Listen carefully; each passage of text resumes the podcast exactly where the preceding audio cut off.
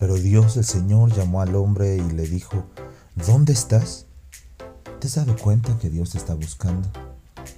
Una de las cosas que nos aleja de la presencia de Dios es el pecado. El pecado viene y nos hace sentirnos culpables.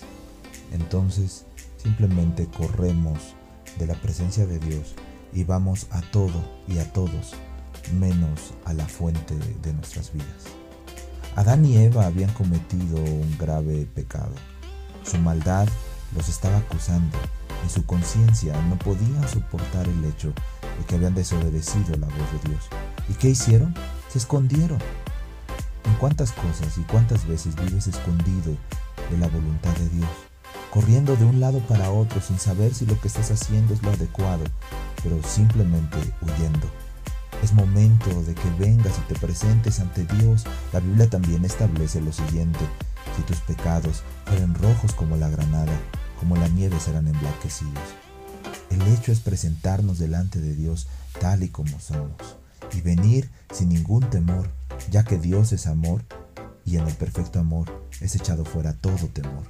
Y eso solo sucede a través de Jesucristo, el Hijo de Dios.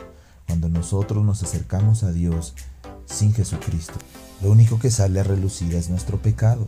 Pero cuando nos acercamos por medio de Jesucristo, la Biblia dice que abogado tenemos para con el Padre. Es momento de que vengas a Dios, aún y con todo el pecado que traes y todos los errores del pasado. Acércate a Dios por medio de Jesucristo. La Biblia nos establece que cuando nosotros lo hacemos, no seremos rechazados. Él nos recibirá, perdonará nuestros pecados y nos dará una nueva oportunidad. Soy el pastor Carlos Arrieta, esta es una nueva voz y te invito a que hoy dejemos de huir de Dios, dejemos de escondernos eh, de su mirada que todo lo ve. Vengamos, nos pongamos a cuentas y nos presentemos a Él por medio de Jesucristo, el Señor y Salvador.